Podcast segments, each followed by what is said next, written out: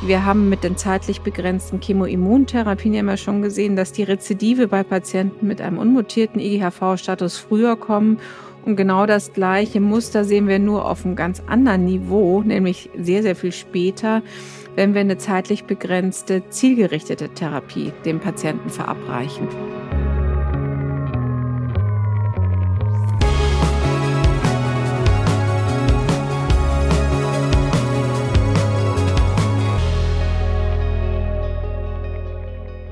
Herzlich willkommen zum Lymphom-Podcast vom Kompetenznetz Maligne Lymphome.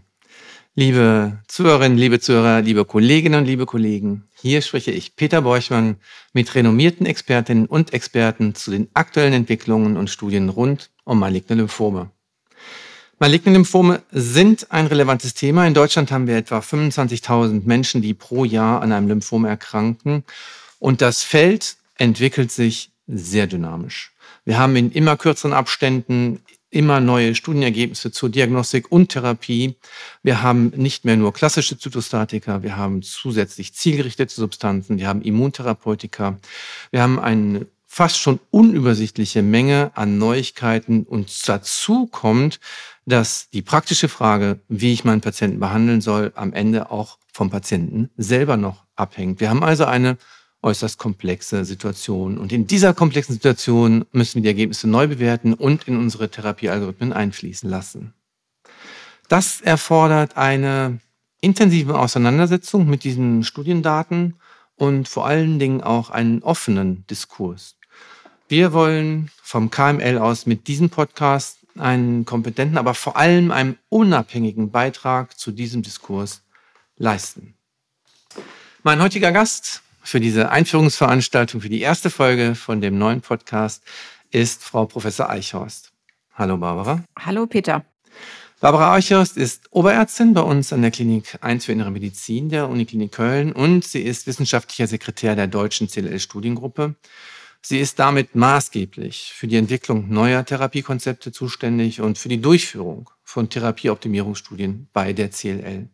Hinzu kommt die transnationale und klinische Forschung zur Richtertransformation und die Vereinigung von der klinischen Kompetenz als Leiterin der CLL-Sprechstunde bei uns und der langjährigen Erfahrung bei der Durchführung von klinischen Studien. Also mit einem Wort, hier kommt alles zusammen, was man braucht, um Daten verstehen zu können. Ich freue mich sehr, Barbara, dass du mit mir diesen KML-Podcast eröffnest. Ja, ich freue mich auch sehr, Peter. Vielen Dank für die Einladung. Barbara, heute ist die provokante Frage, haben wir bei der CLL das Therapieziel funktionelle Heilung für alle? Wie kommt es zu der Frage, die CLL-13-Studie hast du dieses Jahr das erste Mal mit Überlebensdaten vorgestellt. Es war eine große Bühne auf dem ER, sehr prominent. Die Studie hat viel Achtung erfahren. Die Studie ist in vielerlei Hinsicht relevant, weil sie die neuen Therapiemöglichkeiten gegen die alte Standardtherapie bei jungen, fitten Patienten, das FCR, prüft. Natürlich in der Hoffnung, dass wir die Wirksamkeit verbessern und die Nebenwirkungen verringern können. Die Studie, so viel kann ich jetzt schon sagen, die hat eine bisher unerreichte Leukämiekontrolle gezeigt und sicher das Feld nach vorne bewegt. Aber zurückkommt auf unsere Frage, lässt sie auch die Hoffnung zu, dass wir unsere Patientinnen mit CLL zukünftig heilen können? Oder anders gefragt, ist dies überhaupt eine relevante Frage angesichts der Verträglichkeit der neuen Medikamente, die ja auch dauerhaft verabreicht werden können? Als erstes würde ich dich bitten, für unsere Zuhörerinnen und Zuhörer, für die Kolleginnen und die Kollegen die Studie noch einmal kurz zusammenfassend vorzustellen. Ähm, ja, sehr gerne. Der Titel von dem Podcast heute ist in der Tat herausfordernd, aber ähm, wir als Studiengruppe haben auch das Ziel, ähm, letztendlich funktionelle Heilung für die Patienten zu erreichen. Und das war bisher nur oder ist bisher, muss man ja leider sagen, nur bei einer ganz kleinen Patientengruppe möglich und oder wahrscheinlich möglich. Und das sind Patienten, die fit genug sind, um eine intensive Chemoimmuntherapie zu erhalten und Patienten, die gleichzeitig ein sehr günstiges genetisches Risikoprofil haben. Also einen mutierten IGHV-Status, keine ungünstigen einzelnen Mutationen wie TP53-Mutationen.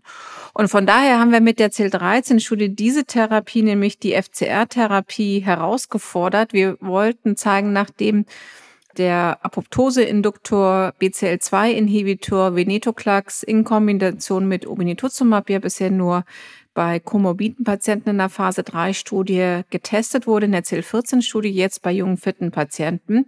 Diese Kombination gegenüber der effektivsten Therapie, Chemoimmuntherapie, die wir bei der CLL haben. Und es gab ähm, nicht nur den Vergleich FCR oder für die älteren Patienten Bendamustine-Rituximab gegenüber Venetoclax Obinutuzumab.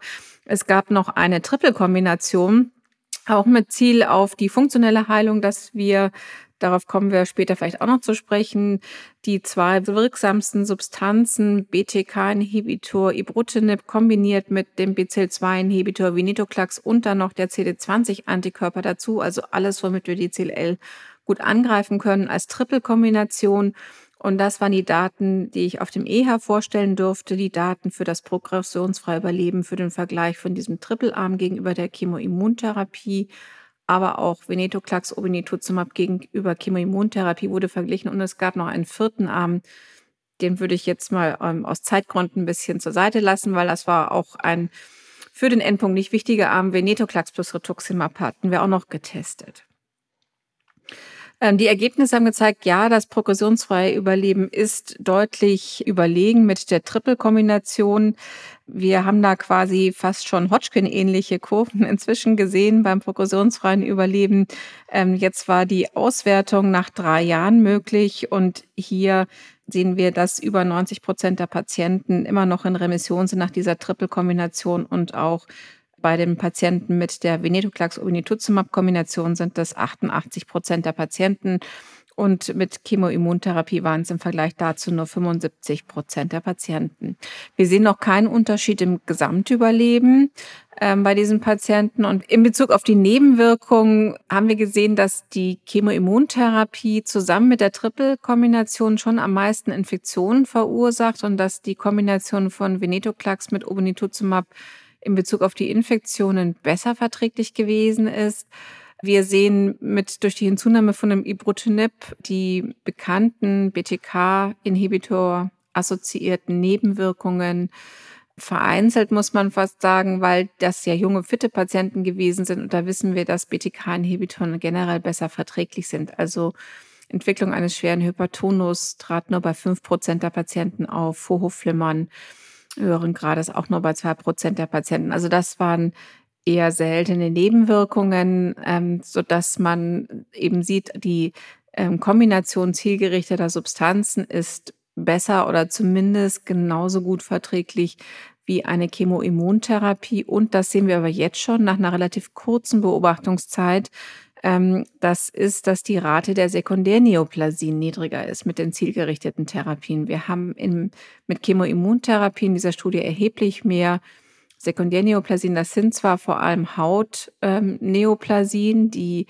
wie Basaliome, Plattenepithelkarzinome, also jetzt nicht unmittelbar zum Tode führende Neoplasien, aber die natürlich die Patienten ähm, dennoch belasten. Also Zusammengefasst, sehr gute Wirksamkeit. Das FCR ist unterlegen den neuen zielgerichteten Therapien und ein tendenziell ein günstigeres Nebenwirkungsprofil. Danke, Barbara. Das sind äh, viele Daten, viele Ergebnisse, muss man sagen. Und ich glaube, wir sollten es versuchen, so ein bisschen äh, in kleinere Teile, in kleinere Happen für unsere Zuhörerinnen und Zuhörer zu zerlegen. Die erste Frage, um es ein bisschen auf den Punkt zu bringen von meiner Seite, wäre die Frage, ob man natürlich mit mit einem Vorbehalt, denn die Studie ist jetzt nicht endausgewertet, sondern geplant zwischenausgewertet. Das müssen wir immer im Kopf haben. Aber ob man schon sagen kann, dass äh, nicht nur praktisch, sondern auch durch diese Studie die Chemoimmuntherapie ähm, nochmal ein Stück weiter in den Hintergrund gerückt ist. Durch das ungünstige Wirkungs- zu Nebenwirkungsrelationen letztendlich. Ja, durch die ungünstige Nebenwirkungsrelation, vor allem aber natürlich auch durch die Dauer der Krankheitskontrolle. Wir haben ähm, auch bei der CLL mhm. in den letzten Jahrzehnten gelernt, dass die Effektivität der Erstlinientherapie schon entscheidend ist, wie gut man im langfristigen Verlauf die Erkrankung kontrollieren kann. Wenn die erste Remission bei diesem Patienten sehr, sehr lange andauert und wir wissen, jetzt auch äh, neun Jahre, nachdem die zielgerichteten Substanzen bei der CLL zugelassen wurden, noch immer nicht, wie lang das mediane Ansprechen ist. Wir wissen aus den ältesten Ibrutinib-Daten, mhm. dass es irgendwas jenseits der sechs, sieben Jahre ist. Das gleiche ist mit CL14-Studie. Auch hier haben wir noch gar kein medianes progressionsfreies Überleben erreicht. Das heißt, diese sehr, sehr langen PFS-Intervalle, die wir am Anfang haben, das ist wahrscheinlich mit das Entscheidende für Patienten natürlich auf der anderen Seite, wie du Peter sagst, natürlich ist eine schwere Sepsis unter einer Chemoimmuntherapie, wie wir sie unter FCR ja sehen, die selten, aber doch immerhin vorkommen kann, dass es tödlich verläuft, ähm, ist natürlich, wenn wir diese verhindern können durch eine besser verträgliche Therapie, haben wir damit natürlich einen zweiten Benefit für die Patienten erreicht. Ja. Die nächste Frage, die sich daran anschließt, ergibt sich aus unserem Risikoklassifikations- System und Verständnis bei der CLL. Wir haben ja aus der Zeit der Chemoimmuntherapie Risikofaktoren definiert für unsere Patienten und die Frage, die immer im Raum stand, sind die auch gültig unter den neuen Therapien? Also können die uns ähm, leiten in der, der Wahl der Therapie? Ähm, zum Beispiel IGHV-Mutationsstatus P53, weil es sollte nicht in der Studie sein, aber Mutationsstatus äh, spielt ja eine große Rolle bei der Chemioimmuntherapie. Spielt das überhaupt noch eine Rolle oder kann man das auch mehr oder weniger vergessen? Ja, der IGHV-Status spielt leider doch noch weiterhin eine Rolle. Und das ist eigentlich ja auch logisch, weil der zeigt ja nun an, generell den Ursprungsstatus der CLL, der ersten CLL-Zelle sozusagen, ob das eine reifere, unreifere Form ist, damit eine schneller wachsende oder langsam wachsendere Form ist. Und der IGHV-Mutationsstatus ändert sich ja nicht, sondern der bleibt ja immer gleich bestehen. Und ähm, das heißt, wir haben mit den zeitlich begrenzten Chemoimmuntherapien ja immer schon gesehen, dass die Rezidive bei Patienten mit einem unmutierten IGHV-Status früher kommen.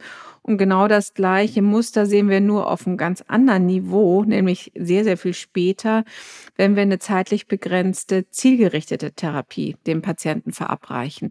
Auch hier sehen wir, das Rezidiv kommt früher bei Patienten mit einem unmutierten IGHV-Status Trotzdem ist da ein sehr großer und sehr signifikanter Unterschied. Der Unterschied ist, das haben wir bisher nur ganz deutlich zeigen können bei in der CL14-Studie größer bei den älteren Patienten, aber auch bei den jüngeren Patienten sieht es so aus, dass eben vor allem diese Patienten mit unmutiertem IGHV-Status mehr von den zielgerichteten Substanzen profitieren, wenn man sich die Wirksamkeit anschaut. Auch für die Nebenwirkungsrate gilt das natürlich nicht. Die CLL14 hast du erwähnt, die ja auch noch ein bisschen länger nachbeobachtet ist und wo man äh, zu, zu weiteren Fragen kommt, wenn man so gute Therapien hat, was das PFS betrifft, da war ja ein sehr, sehr großer PFS-Unterschied in der Studie, dann sieht man trotzdem, zumindest in der CLL14-Studie, keinen Gesamtüberlebensunterschied.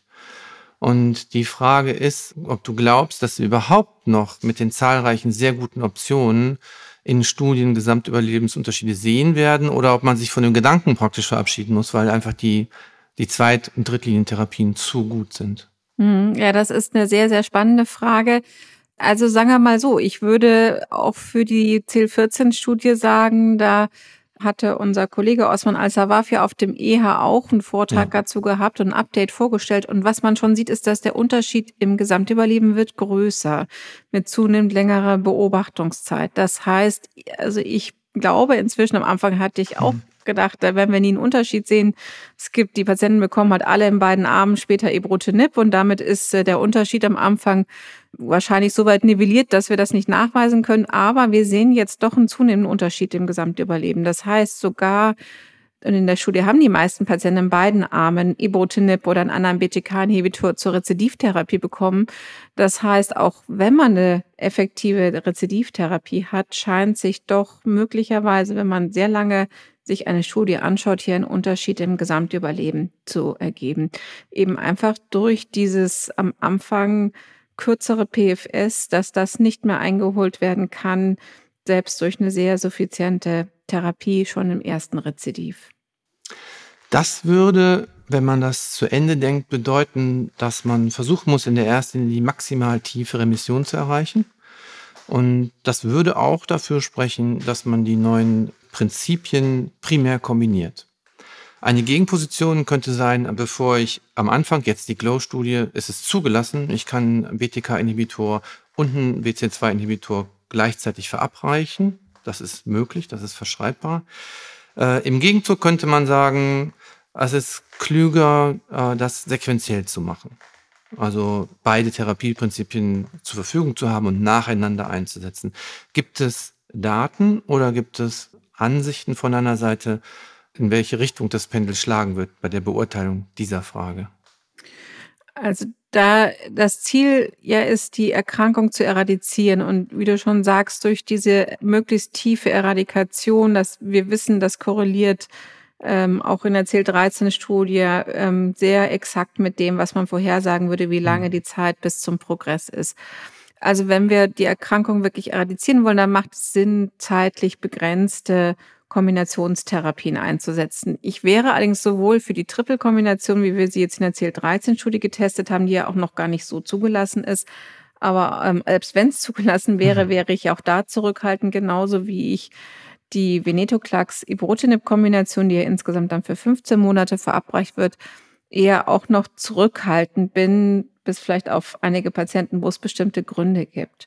Und der Grund für die Zurückhaltung ist einmal äh, also Studiendaten. Die Zulassung erfolgte aufgrund einer sehr kleinen Phase 3 Studie, 100 Patienten in jedem Therapiearm, Vergleich gegenüber Chemoimmuntherapie, sowie auf großen Phase 2 Daten für fitte Patienten. Das waren zwar 300 Patienten, aber wie gesagt alles an der Phase 2 und die Selektion der Patienten in ausgewählten großen amerikanischen Zentren lässt darauf vermuten, dass das die super, super fitten Patienten mit dieser Erkrankung mhm. sozusagen sind. Also vielleicht nicht so ganz repräsentativ. Ähm, das zum einen, also ähm, einmal die Anzahl der Daten und dann ist ja schon eine entscheidende Frage, ähm, wenn man die zwei wirksamsten Substanzklassen kombiniert, was, wie du auch schon sagst, sehr, sehr großen Sinn macht von dem Pathomechanismus her. Aber trotzdem bleibt ja die Frage übrig, was ist, wenn das Rezidiv früh wiederkommt? Kann ich dann beide Substanzen nochmal einsetzen? Also nicht die Spätrezidive, aber es wird sicherlich einige wenige Patienten geben mit hohem ungünstigen Risikoprofil, wo das ähm, Rezidiv früh kommt. Und dann könnte das Problem bestehen, bisher gibt es zwar keine Daten dafür, aber es gibt halt sehr, sehr wenig Daten bisher für ja. die Rezidivtherapie. Und ich glaube, auf diese Daten sollte man warten, bevor man ähm, breit für den Einsatz dieser Kombinationstherapie wirbt oder sie auch wirklich einsetzt. Ja, ja. Vielleicht noch, äh, wenn wir über, über die Zukunft sprechen, ganz kurz auch von deiner Seite eine Einschätzung zu der, zu der kumulativen Inzidenz letztendlich von Nebenwirkungen unter BTK-Inhibition. Es gibt Konkurrenzpräparate zu den in eurer Studie verwendeten Ibrutinib, die damit so auf jeden Fall, wo man glauben kann, dass sie vielleicht etwas besser verträglich sind für die typischen häufigen Nebenwirkungen. Es gibt die nicht kovalenten BTK-Inhibitoren jetzt mit Pyrtobrutinib, ähm, ein, ein weit vorne ein neues Medikament, was das auch verspricht. Ähm, erhoffst du dir von diesen Entwicklungen was? Oder kann man vielleicht sogar sagen, ja, das ist heute schon wirklich relevant? Ähm, ja, also mit den anderen BTK-Inhibitoren, da sahen die ersten Studien mit einem Head-to-Head-Vergleich gegenüber Ibrutinib für Acalabrutinib und Sanobrutinib ja sehr, sehr gut aus. Geringere Raten an Herzrhythmusstörungen. Man sah aber an den Kurven schon auch, das ist eventuell einfach auch dort nur eine Frage der Zeit, dass diese Herzrhythmusstörungen vielleicht einfach später auftreten. Und letzte Woche ist im Blatt ähm, eine Publikation dazu erschienen, war eine äh, monozentrische retrospektive Analyse, aber immerhin von Ohio State, also eins der Hauptzentren für, zur CLL-Behandlung in den USA. Und die haben bei fast 300 Patienten unter Acalabrutinib auch berichtet, dass es dort auch immer einige Fälle von ventrikulären Arrhythmien gab, eine davon tödlich. Das ist ja das, was wir fürchten. Wir haben eine super effiziente Therapie, Dauertherapie. Die Erkrankung wird hervorragend kontrolliert und dann kommt es zu diesen kardialen Komplikationen. Sanobrutinib ist noch nicht zugelassen, kommt wahrscheinlich erst Ende des Jahres.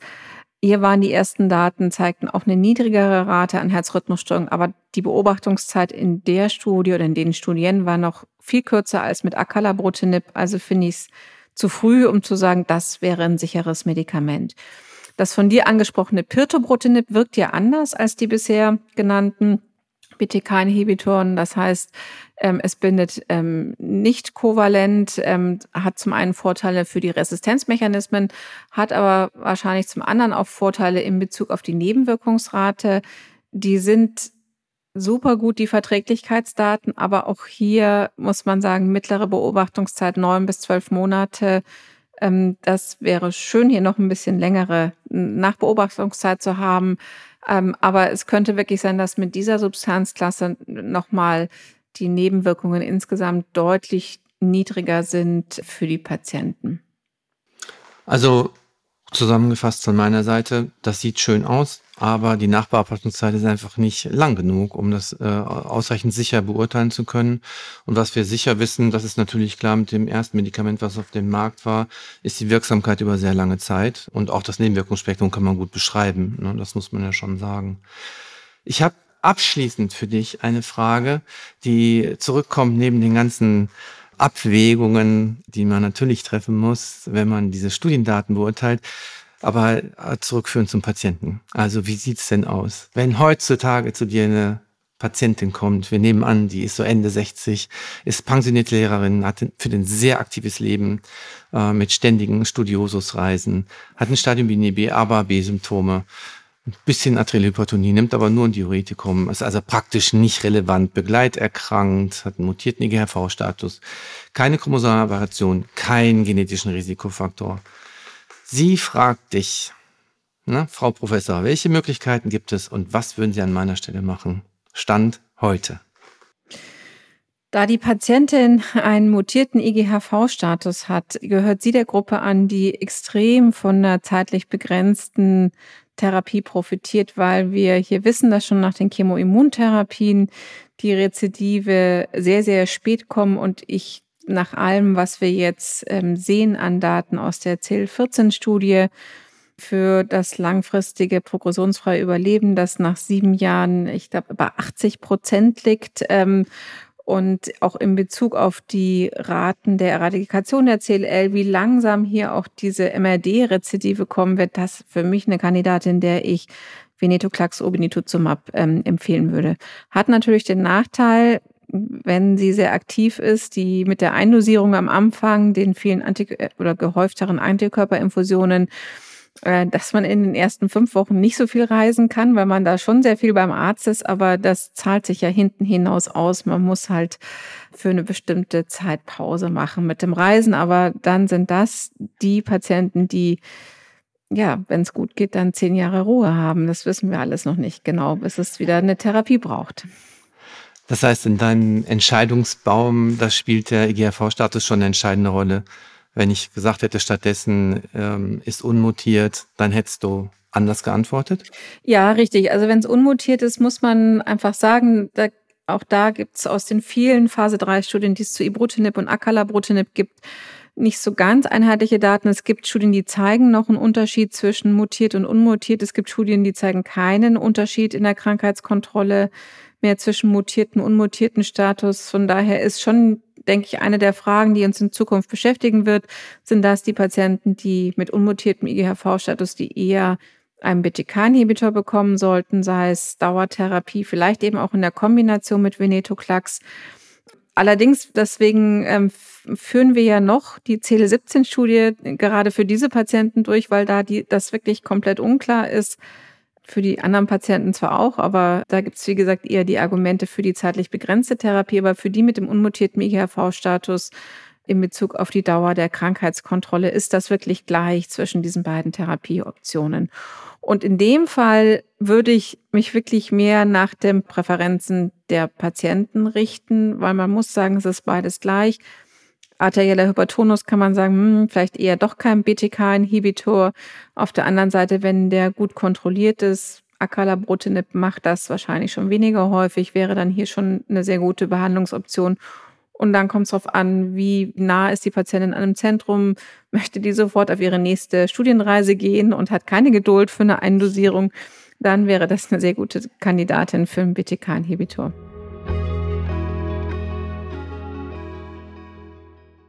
Barbara, vielen, vielen Dank ähm, Für mich war es erneut äh, erhellend. Ich hoffe für Sie, liebe Zuhörerinnen und liebe Zuhörer auch. Geben Sie uns Rückmeldung, geben Sie Feedback an postcard.lymphome.de. Unterstützen Sie uns mit einer Bewertung auf Spotify oder Apple. Das hilft auf jeden Fall. Weitere Informationen und Broschüren zu verschiedenen Lymphomerkrankungen finden Sie auf unserer Website unter www.lymphome.de, dem Portal des Kompetenznetzes Maligne Lymphome. Ich danke Ihnen ganz herzlich, vor allen Dingen dir, Barbara, sehr herzlich für diesen erste Folge in unserem Podcast und hoffe, wir hören uns bald wieder. Tschüss.